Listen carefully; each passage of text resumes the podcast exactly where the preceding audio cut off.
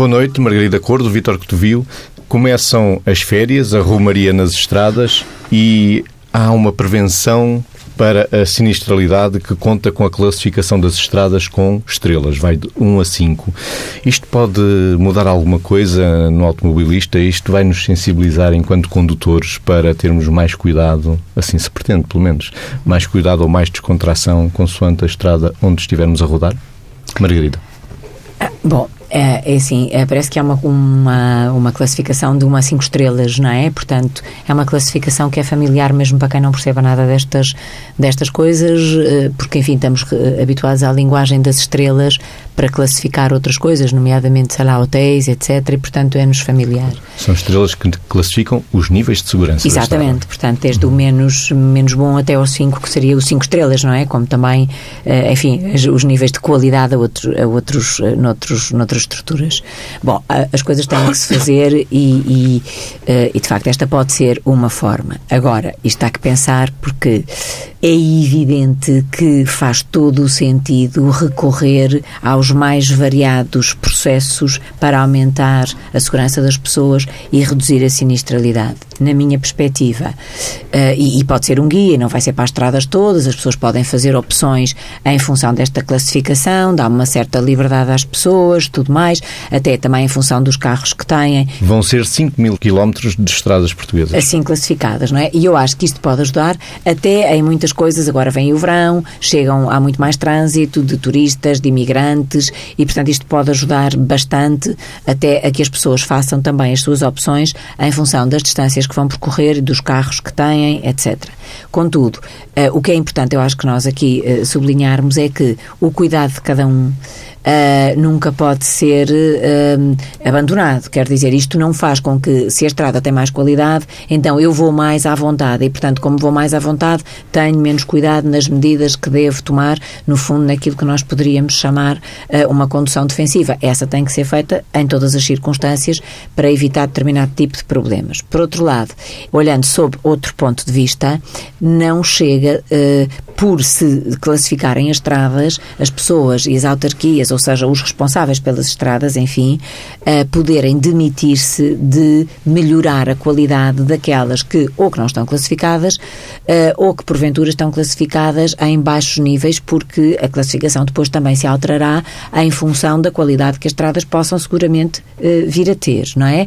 Eh, e de facto, a grande, grande prevenção, se quisermos, da sinistralidade é o cuidado na condução e, claramente, a melhoria que se pode fazer na qualidade dos percursos que nós, que nós fazemos. Isto é muito curioso, às vezes, nós olharmos até para pessoas que já passaram por experiências, por exemplo, de doença, doença física, e quando vão fazer um percurso por uma estrada que sempre fizeram e que antes nunca tinham dado por isso, de repente, porque têm o corpo mais sensível, uh, os, os ressaltos, os buracos, uh, todas estas coisas são sentidas pelas pessoas como quase agressões, não é? E isto realmente às vezes um buraco a mais, um ressalto, uh, uma, um, enfim, e tu, tudo isto pode efetivamente contribuir para aumentar a sinistralidade e, portanto, que as pessoas, não, nós do nosso lado, que não nos demitamos de uma condução defensiva, do lado de quem é responsável pelas estradas, que não pode, na minha perspectiva, sentir que esta é uma forma de se demitir, de melhorar a qualidade, porque já estão classificadas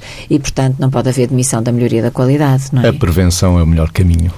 Sim, a prevenção é o melhor caminho. Aqui, aqui o que eu acho interessante é que eh, ou que pode ser interessante é não ter só um enfoque naquilo que são as atuações ou as intervenções punitivas em relação a quem prevarica no uso uh, ou no, no pôr em causa a segurança rodoviária sua ou dos outros um, eh, e que estas medidas punitivas, as multas, as coimas, o ficar sem carta, é uma estratégia. O que eu acho interessante nesta estratégia é pôr o ónus da responsabilidade também naquilo que é uma boa combinação entre quem tem que ou quem deve ter responsabilidade de arranjar boas vias, não é? E, e esta parte eu acho interessante que é, não acho interessante se for uma coisa estática, que é identificar o que é que são melhores vias e depois aquilo ficar estático. Eu acho que isso deve uh, levar a que quando as, as, as vias uh, rodoviárias são identificadas com estrelas, então deveria haver uma preocupação das que estão com duas estrelas passarem a três, das que estão a três passarem a quatro, isto não ser uma coisa estática, mas ser uma coisa em que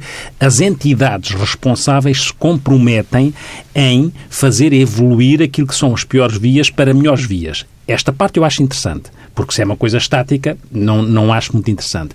A outra parte que eu acho interessante é a combinação entre aquilo que é a responsabilidade das entidades e a responsabilidade do condutor, porque ao saber que existem vias com esta ou aquela qualidade, ou melhor ou pior qualidade, coloca no condutor a, a, a possibilidade de escolher.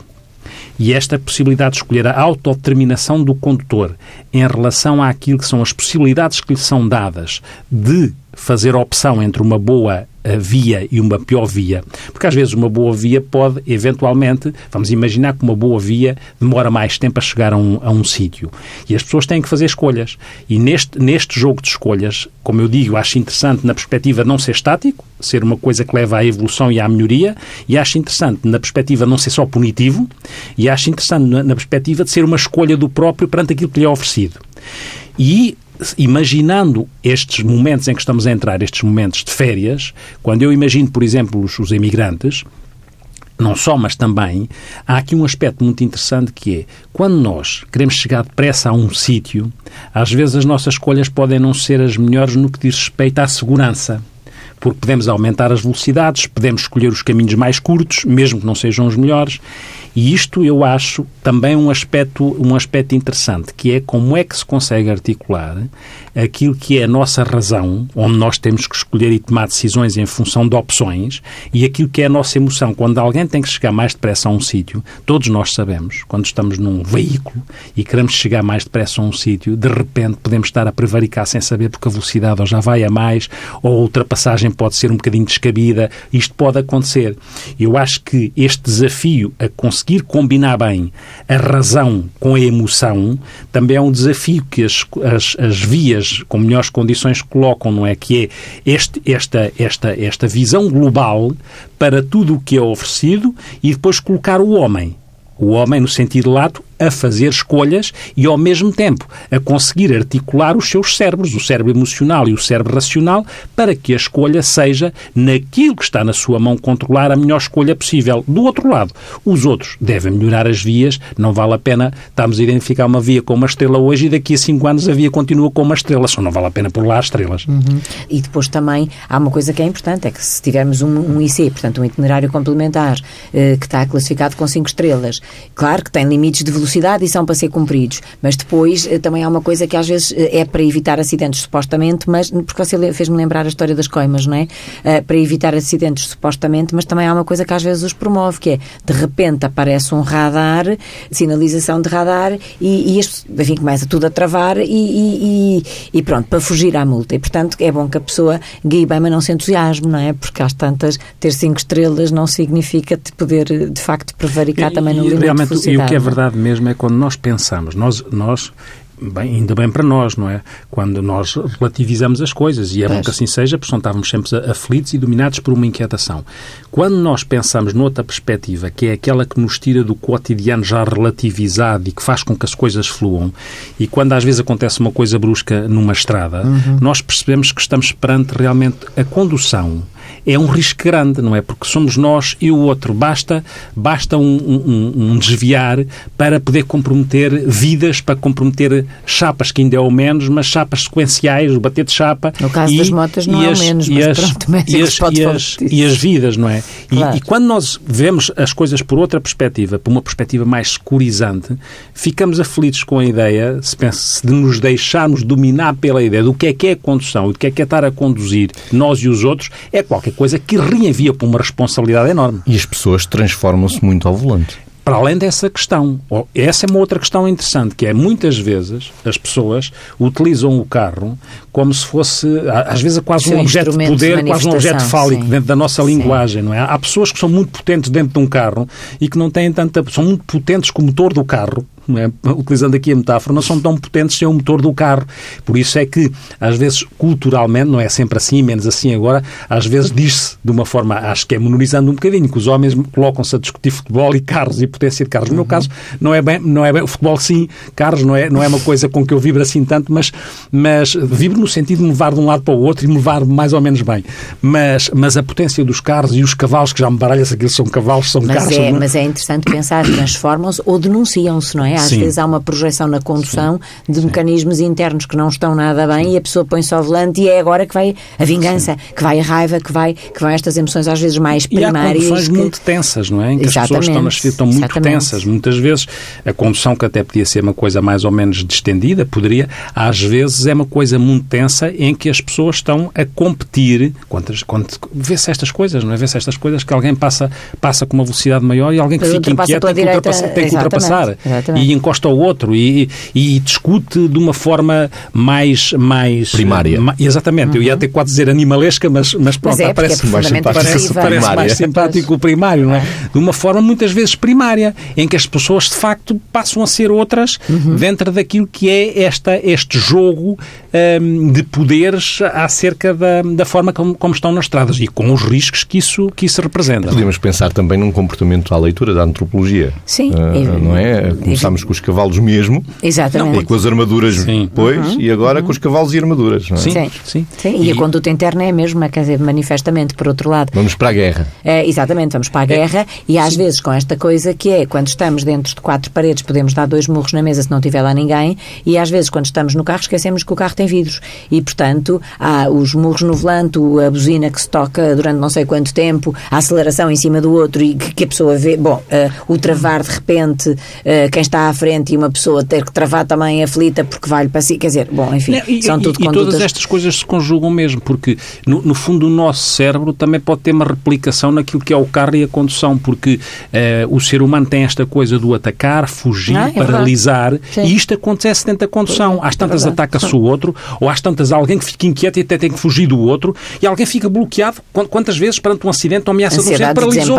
E, e aqui esta conjugação entre o nosso cérebro límbico, o cérebro emocional e o nosso cérebro executivo, o cérebro Uhum. que pensa, que, que, que analisa, que mede as consequências e que nós falamos, porque tem a ver com a nossa construção cerebral e as respostas às vezes ameaçadoras do nosso cérebro mais primitivo, em que o coração de repente dispara e bate, e bate de uma forma, de uma forma, lá está, galopante, para utilizar a imagem dos cavalos, perante o sentimento de ameaça. Não é? Tudo isto se joga, se joga na condução e se joga dentro de um carro. Mais outras coisas, é, é- é muito interessante, porque de facto tudo pode ser uma metáfora da vida, não é? Mais outras coisas que é o, o- o status, o estatuto, não é? O carro que se vai comprar por ser um carro mais acima do vizinho as do lado. é? Tudo isto, tudo isto, este jogo de potência, de afirmação, Uhum. de competição, de medos, de inquietações, olhe, não é preciso ir mais longe, vamos, vamos para a estrada.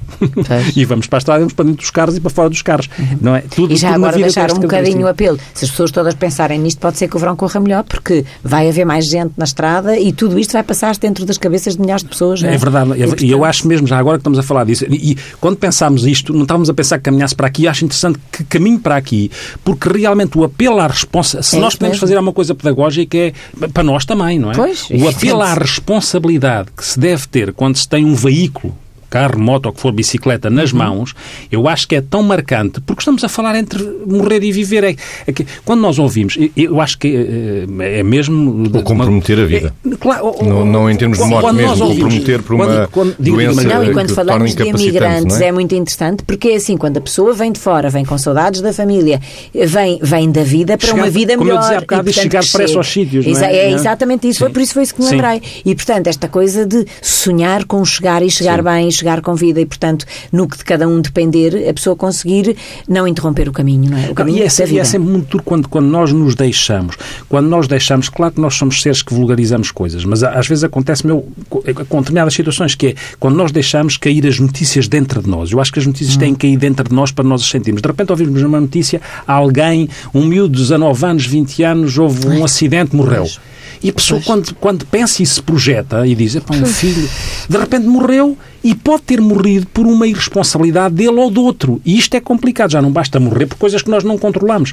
E, de facto, a condução tem este, tem este poder, Esse este poder, impacto, estas exatamente. consequências, estas Exatamente. causas.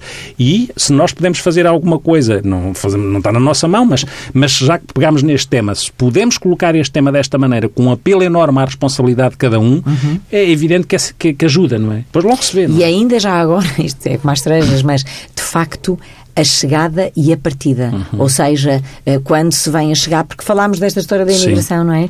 Eh, Quando se vem a chegar e depois quando se parte. E que se parta também eh, com a mesma dimensão dentro da cabeça de responsabilidade, de, de gosto de chegar para continuar a viver e a trabalhar para poder voltar. E, e, e a Maria fez-me pensar agora uma coisa, que é como se o chegar e o partir tem, é- é- há, Tem há dois e o representações durante? internas diferentes. Eu estava a pensar no durante. durante tem que ser A viagem É não quando tem as que ser pessoas o partir deslocam e o de um lado chegar. para o Não. outro. Sim, mas a viagem pode ser usufruída. Não, não, não, sem dúvida, não é? mas se quando- for usufruída, provavelmente Se- todas claro. essas É. dimensões que Claro. estivemos a falar até agora Claro. podem ser minimizadas. Sim, se a pessoa vir, se a, pessoa vir a viagem como um processo, lá está muitas tensão. vezes, sim, nós muitas vezes olhamos para as coisas e às vezes dizemos aqui, é importante valorizar os processos. Também aqui, se a pessoa conseguir dar importância ao processo da viagem e poder usufruir daquilo que se vai passando, das paragens que faz, Das do- músicas que da- ouve e que canta no carro, só exatamente. Que, só que também não, não nos podemos esquecer, nomeadamente nesta situação até dos, emigra- dos emigrantes, e legítima que querem chegar cedo aos Claro. sítios, é- é eu- a Margarida estava a dizer, eu vê-me duas coisas à cabeça. Há um risco, duas coisas, que é a mesma coisa com, com, com uma leitura diferente de cada uma, que é, há o risco de quando se quer chegar muito depressa, que a concentração do chegar lá segue em relação à forma como a pessoa aumenta a velocidade ou como tem cuidado. É como se fosse E nos uma concentração está aprovado que ainda se- é quando ocorrem como se fosse uma concentração, uma concentração que cega. Isso mesmo. E também há uma concentração que cega por razões diferentes quando se parte, em que a pessoa pode ir com uma é uma concentração de- em que a pessoa vai vai às vezes com uma certa angústia de quem parte, o que altera a concentração também. A pessoa pode ir com a angústia de quem parte, quem deixa para trás e pode sem saber às tantas ir preso nos seus pensamentos e descuidar-se na, na responsabilidade. exatamente. Como eu digo, são coisas legítimas que acontecem no ser humano, mas que as pessoas devem ter isso presente e que se interpelem para isso, porque pode acontecer como fator de risco. Proponho continuarmos a viajar, vamos até Moscovo, mas ainda não ao futebol. Neste domingo vai haver uma manifestação contra o aumento da idade da reforma. É um assunto muito complexo, Margarida, Vitor. Margarida, quando é que se vai reformar? Ai, não sei se isto continuar a aumentar daqui a muitos anos. não, hum, de facto, o que é que nós fazemos na vida? Vivemos, não é? E, portanto, a relação com o trabalho também é uma coisa que nós temos que ter em consideração, não é? Que tipo de relação é que nós temos com o trabalho? Uma relação de missão, de autorrealização, ou só de ganhar ordenado ao fim do mês, porque, enfim, porque isso também precisamos para, para continuar a viver e a ter qualidade de vida. Portanto, que tipo de relação é que nós temos com o trabalho? Portanto, esta é uma coisa que é de cada um e também é de nós todos e é um debate. Agora, é evidente que quando a idade da reforma obrigatoriamente se estende no tempo e se vai chegando para lá, não é? E nós vamos, os anos vão passando e nós vamos ficando cada vez mais longe da reforma em vez de ficarmos mais perto. De facto, bo- bom, isto é um exagero, não é o que eu estou a dizer, mas pronto. De qualquer das formas, a questão é a missão, o trabalho, a autorrealização e também a obrigação e a liberdade. Ou seja, a reforma, sendo um tempo de vida que pode ser profundamente autorrealizador e tanto melhor quanto mais preparado e antecipado for por nós em termos de sentido de vida pós-trabalho, pode ser e deve um tempo fantástico. Agora, Uh, porquê? Porque a pessoa pode continuar a fazer coisas com toda a utilidade e missão também, mas uh, sem estar obrigada a ter que se levantar aquelas horas, aquele, aquele minuto heróico matinal de, de sair da cama, aquelas coisas que, uh, que verdadeiramente custam e que se a pessoa não estiver obrigada a fazê-lo, se não estiver sujeita a aspectos da estrutura onde está integrada, que às vezes não são do mais agradável que há, se não tiver que lidar com egos inflamados, como diz um autor brasileiro, uh, de pessoas que andam numa ambição desmesurada de protagonismo e de tropeço e de chegar para lá. Portanto, tudo isto, estes aspectos todos, enfim, para não estar a continuar, quando a pessoa se reforma, saem de certa maneira do seu caminho. E, portanto, o que eu acho é eu percebo perfeitamente estas manifestações contra o aumento da idade da reforma, porque, no fundo, hum, trabalhar até muito tarde é ficar obrigado a trabalhar. E o trabalho deve ser uh, uma obrigação, mas também uma realização, uma satisfação, um prestar serviço. O trabalho é, dar, é, é dar-se, é prestar também serviço. Agora, o que eu não sei é se, paralelamente a este tipo de proposta que a pessoa faz, aqui é uma manifestação, não é? E como há em vários países, de aumentar a idade da reforma, também não deveríamos pensar em alternativas complementares do tipo uh, reformar-se em part-time, portanto, reduzir o número de horas de trabalho e a pessoa poder trabalhar até mais tarde, mas uh, trabalhando durante uh, menos horas, ou se também não deveria ser, entre aspas, naturalmente, obrigatório ajudar as pessoas a refletirem, nós todos, que é o que é que nós vamos fazer com essa mesma reforma. Porque também há um risco de reforma e morte rápida, se essa reforma for ambicionada, mas não for claramente preparada. E, portanto, esta é uma, uma, uma dimensão muito complexa que se calhar tinha que ter coisas agregadas, não é? Portanto, reforma, ok, uh, quanto mais cedo, se a pessoa fez uma boa contribuição, melhor. Que preparação se faz para esse tempo? Que realização se lhe dedica. Enfim, é toda uma, uma complexidade. Vitor, se calhar você entra não, não. Eu acho que a palavra complexidade com que o médico introduziu Sim. e a palavra obrigatoriedade com que a Margarida também pegou no tema hum. em determinada altura da, hum. do, do, que estava a dizer, eu acho que são palavras importantes neste sentido, porque eu acho que eh, toda a gente defende o envelhecimento ativo. Isso. Mas tem que se perceber o que é que está na cabeça de cada um quando defende o envelhecimento ativo.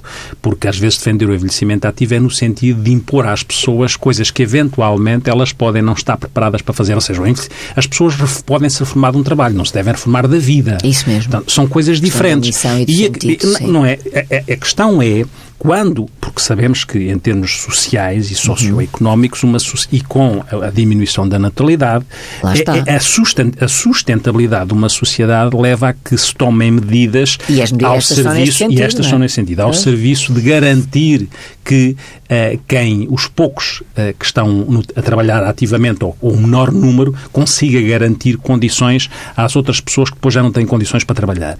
E isso faz sentido enquanto perspectiva uh, humanista até, e de compromisso de uma sociedade e solidária de uma sociedade.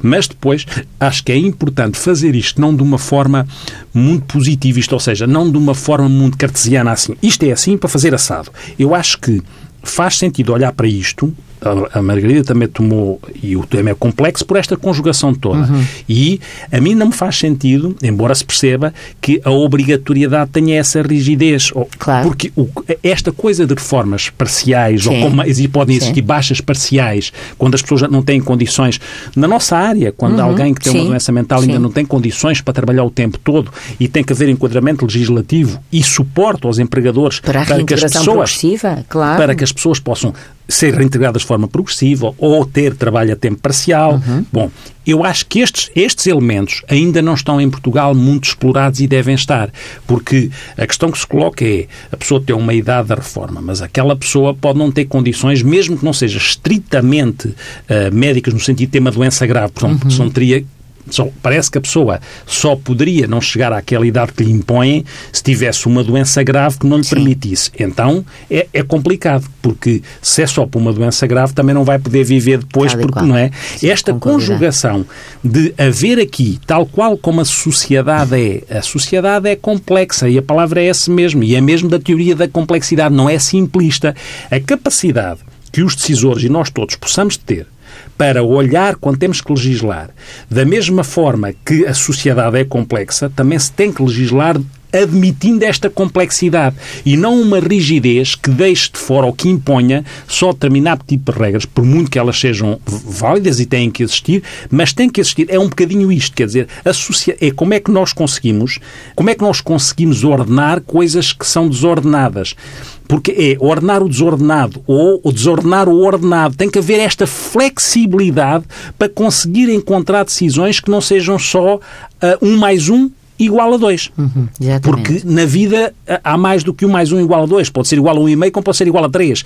E esta possibilidade de conjugar decisões que tenham enquadramento legislativos, mas que não ponham de fora esta possibilidade de se flexibilizar, de ver a complexidade e chegar à conclusão que aquela pessoa, apesar de não ter uma doença grave, naquele momento existencial, se calhar, desde que haja uma margem, se calhar tem outras coisas para fazer. Como é que isto se pode fazer? Eu, eu percebo que seja difícil, mas a sociedade é complexa e a obrigatoriedade também é, é complicada, não é? Uhum, e, portanto, isto parece-me é, parece um desafio. Sim. também ajustar cada vez mais as competências ao desenvolvimento até cognitivo, mental, físico das pessoas. Vamos, vamos ao exemplo do, do futebol.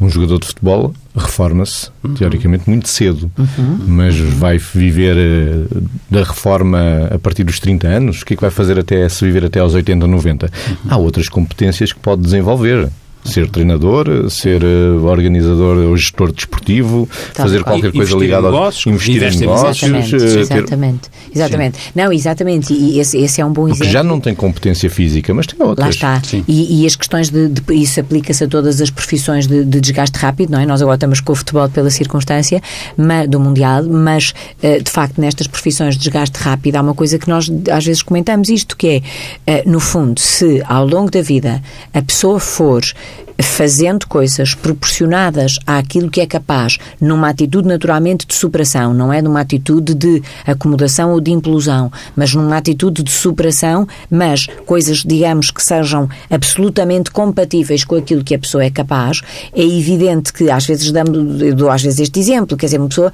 antes corria, eh, sei lá, 10 km, agora se calhar consegue correr 8 ou consegue correr 7. Se fizer isso, não vai sentir que está que a vida o está a castigar. Vai sentir que a vida lhe está a proporcionar fazer aquilo de que é capaz e a pessoa vai continuar a fazer isso. Uh, pronto, e portanto, esta, esta adequação uh, do eu ao outro e ao sistema, e do sistema também ao eu e ao outro, esta visão, uh, este, este enquadramento sistémico do tudo, que é este, estes elementos em interação, os elementos também podem ser os estímulos a que a pessoa está sujeita, ou seja, a que a pessoa está, não é sujeita, é exposta, uh, e, de facto, conseguir que aqui haja harmonia, porque se houver harmonia entre.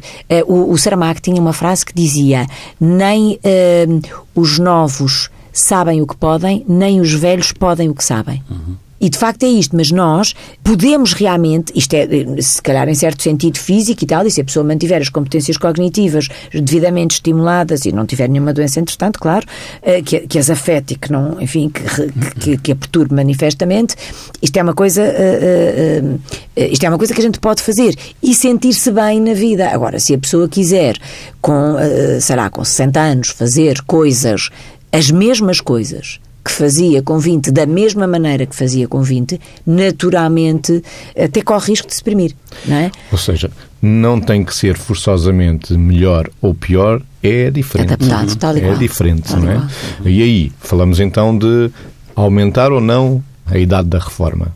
Porque se uma pessoa deixar de trabalhar como futebolista aos 30 anos, continua a trabalhar, não uhum. se reforma. Claro, exatamente. Não tem que ter reforma Sim, e continuar noutra atividade. Não, reinventa-se, reformula-se, exatamente, reinventa exatamente. E não, pronto, e não se reforma da vida, independente, mas aqui estamos, a, estamos aqui a tocar numa coisa muito específica, que é a reforma do jogador de futebol. E, e, e que, como metáfora para o resto, Sim, como é mais fácil ver no físico do que nas questões, por exemplo, mentais, e, eh, O jogador de futebol convém que eles até para amanhã ainda estejam em condições porque Portugal tem um desafio complicado, então não se reforma nenhum deles. Vamos, vamos continuar na Rússia e agora sim no Mundial. O que é que vocês esperam de resultado para amanhã?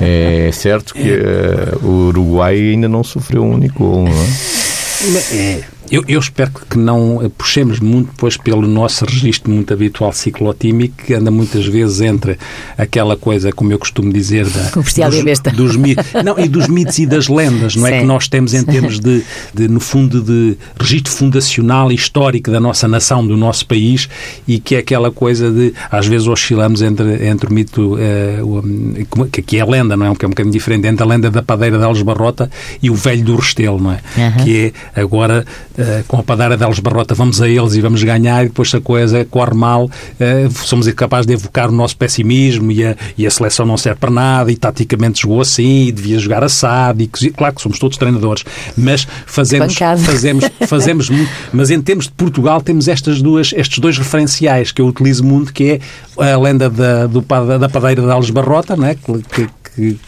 que, enfiou nos espanhóis lá em 1895 uh, e, e, que tinha esta potência toda e que nós replicamos no, neste, neste poder. E, uh, e, e, também o mito, que é mais mito porque é uma figura criada da, dos, dos Lusíadas, do velho do Restelo, do quando as pessoas, as pessoas iam para, para os, os, descobrimentos, parece que é uma palavra agora está um bocadinho complicada, mas eu não, tenho, não, acho, não acho nenhum problema nisso, que ia correr mal e tudo mais. E, e por isso é, é, convém que nós não oscilemos desta maneira, que sejamos lúcidos à medida do possível, sendo que o futebol só faz sentido mobilizando emoções. E é muito curioso. Falámos há bocado dos imigrantes, não é? Uhum. E também interceptando e sistemicamente o próprio programa, há, há, uma, há uma investigação de uma, de, uma, de uma alemã, acho que antes do europeu de, de 2016, em que nós tivemos ali aquele grande momento de afirmação uhum. e que os imigrantes, com a sua. É, porque isto, o futebol é identitário e é identitário. Repare-se uma coisa, quer dizer, não há, não há. Quantos sítios é que há em que a língua, que também é identitária, como dizia o Pessoa, a minha, uhum. a, a minha pátria é a minha língua, não é? é, é como é que, onde é que sítios é que há em que se, em que se canta o hino com aquela dimensão e com aquela globalização. Uhum. É o futebol, não é? É o desporto mais é integrador, futebol. quer queiramos, e, quer não. estatisticamente não é? é incontornável, claro. porque, porque mobiliza, mobiliza as televisões de tudo o que é globalização, o futebol sugou e é sugado por isso. Mas estava a dizer que nos, nos em relação aos imigrantes e antes do Campeonato da Europa, uma, uma investigadora de Hamburgo que não sei como é que se diz, porque ela chama-se Nina, é fácil dizer, mas é Nina Tisler, uma coisa, eu não sei se diz Tisler ou não, porque eu, pronto, ela é Nina, Nina é fácil, não é? Mas fez um estudo ligado ao, ao, futebol e o caráter identitário relacionado aos próprios imigrantes, e então era muito interessante que era, os imigrantes, quando muitas vezes chegavam, imigrantes de vários países, não era só da Alemanha, Sim. França, e Suíça, os imigrantes portugueses, o estudo é com imigrantes portugueses, e quando chegavam, o caráter identitário ligado ao futebol ainda era muito regional, ainda era aos clubes, mas depois, mais para a frente, é mais a, a seleção.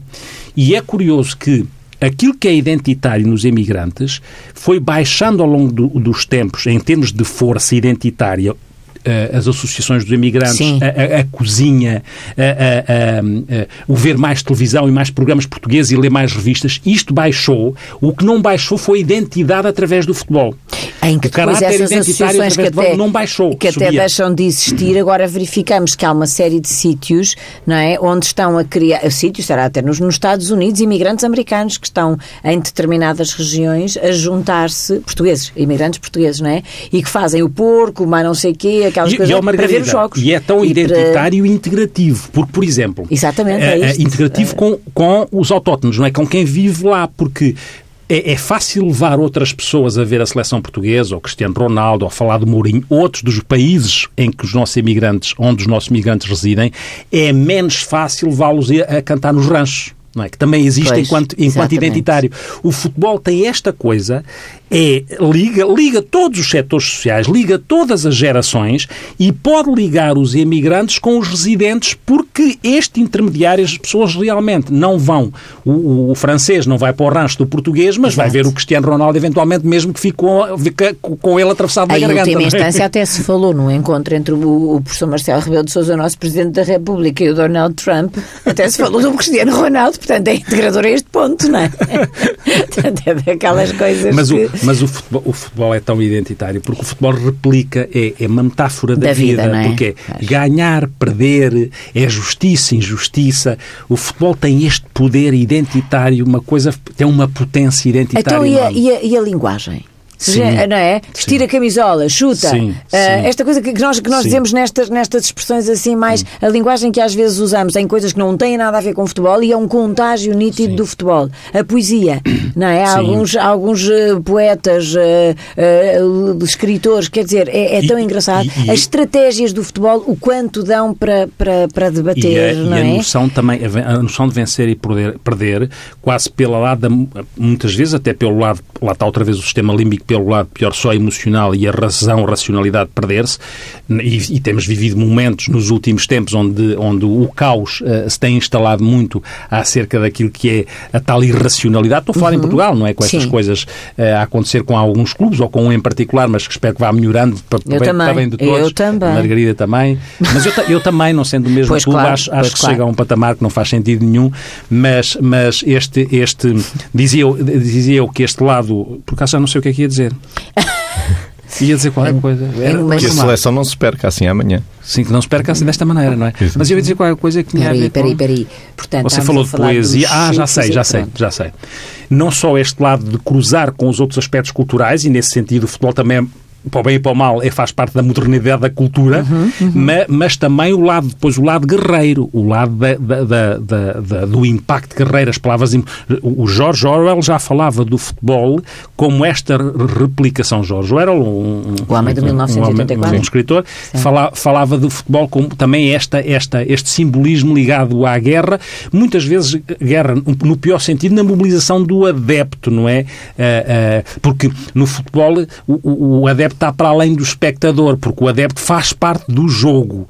E o espectador, quando vai ver teatro, é espectador, não é? Enquanto no futebol o é espectador é o passa, a, elemento, passa a adepto. Uhum. E, portanto, é engolido é o é décimo segundo elemento. É o décimo segundo elemento. Exatamente. O de, às vezes décimo terceiro e décimo quarto, não é? Porque a mobilização é tão grande que não acho isso nenhum erro. Que aquilo, é, aquilo é, tão, é, tão, é tão apoteótico que aquilo passa para, para, para os décimos todos. Uhum, uhum. E a própria responsabilidade nas equipas, que também é muito engraçado, que é Portugal, os portugueses, normalmente é assim que se diz, no nosso caso, não é? E dos outros também, merecem ou seja, esta, esta ideia do merecem a, a, a vitória. E eu, eu deixei-me dizer uma coisa que quando nós jogámos com o Irão, uh, depois aquilo que as pessoas fazem a seguir, pronto, já é outra coisa. Mas o, o, o Carlos Queiroz de, olhou, portanto, comentou, uh, fez uma conferência de imprensa, não é? E em que falou dos, dos três R's como, digamos assim, suportes da conduta que ele queria passar à equipa deles. E isto é tão interessante pensar uh, nas, nas três coisas que ele disse, como isto é para a própria vida. Ele, por um lado, disse respeito para a vida e para as relações interpessoais, as relações entre os seres humanos. Respeito. Uh, ou seja, o reconhecimento do valor do outro, o respeito na conduta, uh, que se adota e na conduta que se recebe, tudo mais. Depois, a questão do realismo, que é, uh, eu acho que aqui provavelmente estava subjacente aquela ideia de a equipa, nós, nós, portugueses, não é? Temos uma equipa se calhar mais bem estruturada, temos melhores jogadores e, portanto, ir também com o realismo de quem é que são, neste caso, os nossos adversários, mas que isto também é para a vida. Quer dizer, também realismo. E depois o romantismo, que é aquilo que nos permite também sonhar, ou seja, lá está, entre a razão e a emoção. Sonhar, fazer com que o sonho nos mobilize para a realidade, com que isso seja de facto a base uh, do caminho para os jogos mas para a vida. E depois eu acrescento dois R's, que, é, que nós todos, todos os interlocutores têm a obrigação, já fora do campo, já fora do momento de jogo onde a parte emocional domina, que depois há outro dois R's, que é reações racionais. Ah, pois, essa era já no segundo, já estão não é dois R's, não é? Depois, pelo menos depois, convém que as nossas reações tenham racionalidade, uhum. até porque já não estamos no meio da contenda, no meio do, no meio do jogo, no meio da intensidade do jogo, onde a, onde a emoção domina tudo e quando nós nos vemos, todos nós, a gritar um a gritar por um, na sequência de um golo ou, uhum. ou puxar pela equipa, nós ficamos logo com viés, porque se for a nossa equipa o, não é penalti, se for a equipa do outro é penalti e o lance é o mesmo. É, exatamente, exatamente. Mas isto é, isto é a beleza do futebol. Mas não nos devemos demitir depois, no após, na, nas reações com racionalidade. Claro, até para não correr riscos, não é? E para não fazer os outros também correrem, não é? Hoje não fazemos perguntas, mas vamos deixar palpites. Margarida, resultado do Portugal-Uruguai. Eu gostava que fosse um zero. Vitor. Seria mais fácil a previsão no fim do jogo, mas como isso não é bem previsão, vamos assumir aqui uh, que eu dava-me jeito 2-1, até me dava jeito um prolongamento para ver um bocadinho mais de futebol, porque amanhã até tem tempo, e depois 2-1, que é para aquilo, a adrenalina subir, e depois descompressão final com vitória. Eu aposto num quarto 4-3 para Portugal, claro. O Uruguai ainda não sofreu, sofre tudo com, com Portugal. o Miguel Silva e o sonoplasta Miguel Silva vai dar a volta ao estúdio e vai entrar aqui para dizer que Portugal-Uruguai vai ficar com. Vamos a prolongamento, vamos empatar, Sim. ou seja, e vamos ganhar em penaltis. Então, e a música para hoje, Miguel? Ficamos com Kalinka. Muito bem. you.